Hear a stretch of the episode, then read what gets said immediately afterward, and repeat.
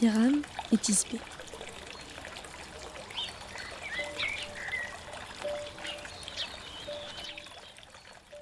Piram et Tisbé, le plus beau des jeunes gens et la plus remarquable des jeunes filles que l'Orient ait connue, habitaient deux maisons contiguës dans la ville que Sémiramis entoura, nous dit-on, de hautes murailles de briques. Ils se connurent grâce à ce voisinage et firent les premiers pas d'un amour qui crut avec le temps. Ils auraient même convolé en juste noces sans l'opposition de leur père. Mais ceux-ci ne purent les empêcher de brûler à l'unisson d'une passion égale.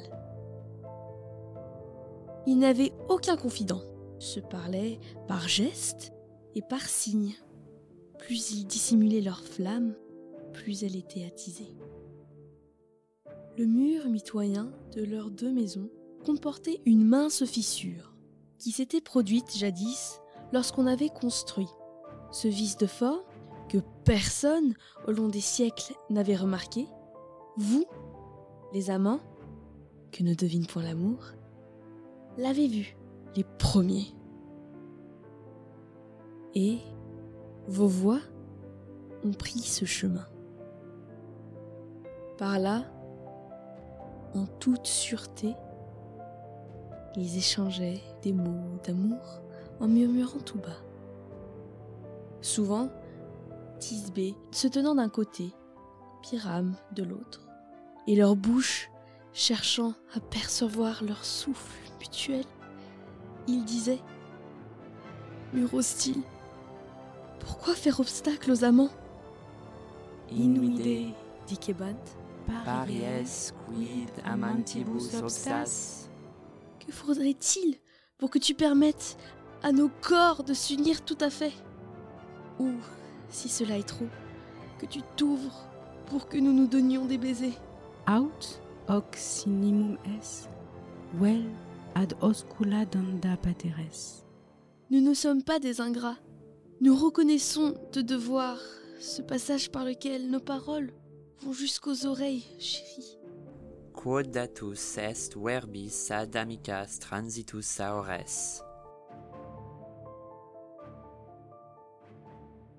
Après avoir ainsi parlé vainement de leurs places respectives, à la nuit, ils se dirent adieu.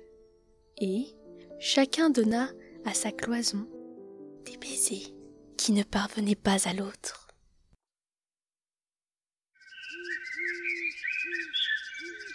L'aurore suivante avait chassé les astres de la nuit, et le soleil séché de ses rayons la rosée sur les herbes quand ils revinrent au lieu habituel. Alors, après de longues plaintes, à peine murmurées, ils décident de tromper leur gardien dans la nuit silencieuse et de tenter de s'échapper. Une fois hors de leur demeure, ils quitteront aussi la ville, et pour ne point se perdre dans une course à travers champs, près du tombeau de Nimus, ils se retrouveront, se cacheront à l'ombre de son arbre.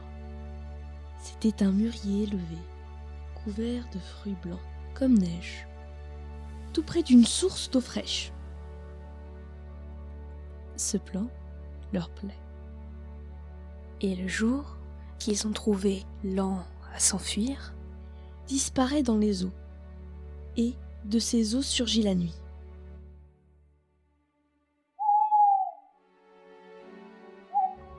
Dans les ténèbres, ayant adroitement fait pivoter la porte, Tisbé sort, trompant les siens, et parvient, le visage voilé, au tombeau.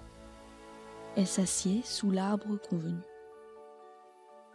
L'amour lui donnait de l'audace.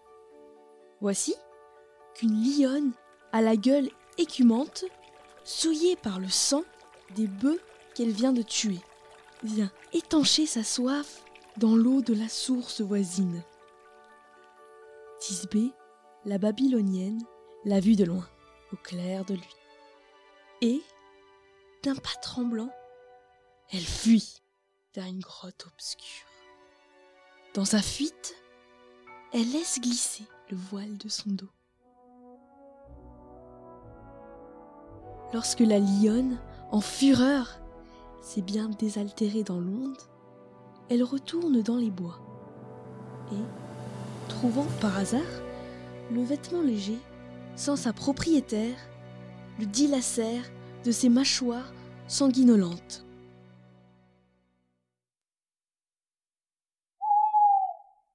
Sorti plus tard, Pyram voit, gravé dans la poussière, les traces sûres d'une bête sauvage. Tout son visage blime.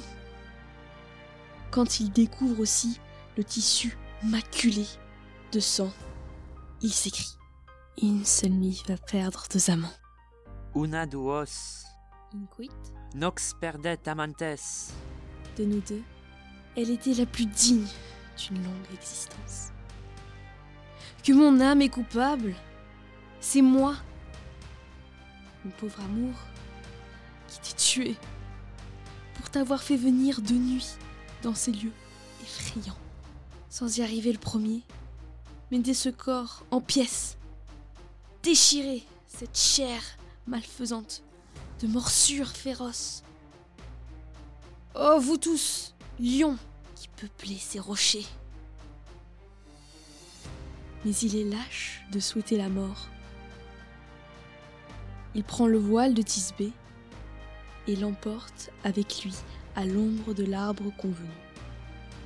Après avoir couvert de larmes, de baisers, cette étoffe chérie, il dit Maintenant, gorge-toi aussi de mon sang.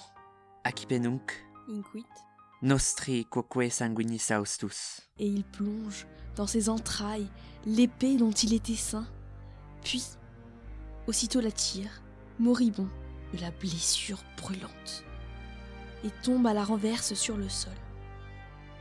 Le sang jaillit, très haut, tout comme d'un tuyau de plomb endommagé qui se casse et dont la mince fente lance de longs jets d'eau en sifflant, déchirant l'air de ses traits. Les fruits de l'arbre, sous cette pluie mortelle, prennent une teinte noire, et ses racines, arrosées de sang, donnent une couleur pourpre aux murs pendantes.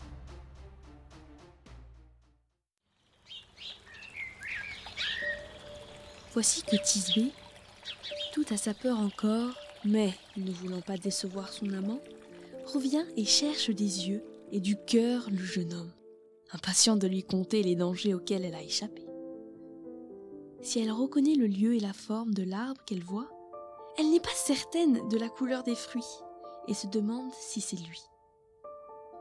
Tandis qu'elle hésite, tremblante, elle aperçoit le corps palpitant sur la terre, ensanglanté, fait un pas en arrière, le visage plus pâle que le buis, et frémit comme la mer frissonne lorsqu'une brise légère effleure sa surface.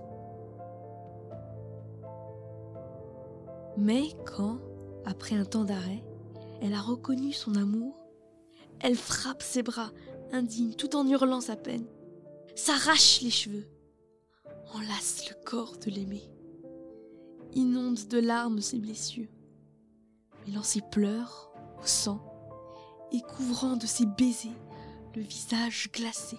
Elle s'écrie Pyram, quel malheur t'a arraché à moi Pyram, réponds-moi.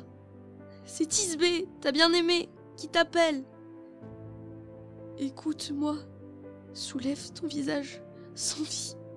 Exaudi, vultusque, atole yacentis. Au nom de Tisbé, Pyram a levé des yeux rendus lourds par la mort et, l'ayant vu, il les a refermés. Elle, reconnaissant son voile et voyant le fourreau d'ivoire sans épée, reprend. Ta main et ton amour t'ont tué, malheureux. Voici ma main et mon amour, si vaillant. Pour le même dessein, j'y trouverai la force de me frapper. Je te suis dans la mort. Je serai la douloureuse cause et la compagne de ta disparition. Seule, la mort, hélas, pouvait te prendre à moi? la mort ne pourra plus te prendre. Cependant, nous vous adressons tous deux ces paroles, dans notre immense douleur. Ô mes parents, et vous, les siens, n'empêchez pas deux êtres unis par un amour authentique et leur heure dernière d'être placés dans le même tombeau.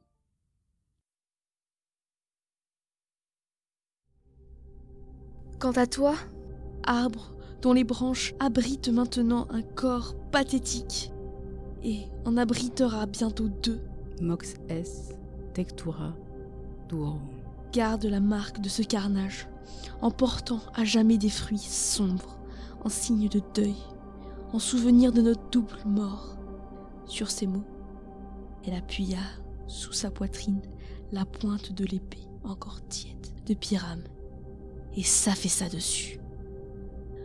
Or, ces prières touchèrent les dieux, touchèrent les parents, car la couleur des fruits parvenus à maturité est noire, et les restes des deux amants reposent dans une même urne.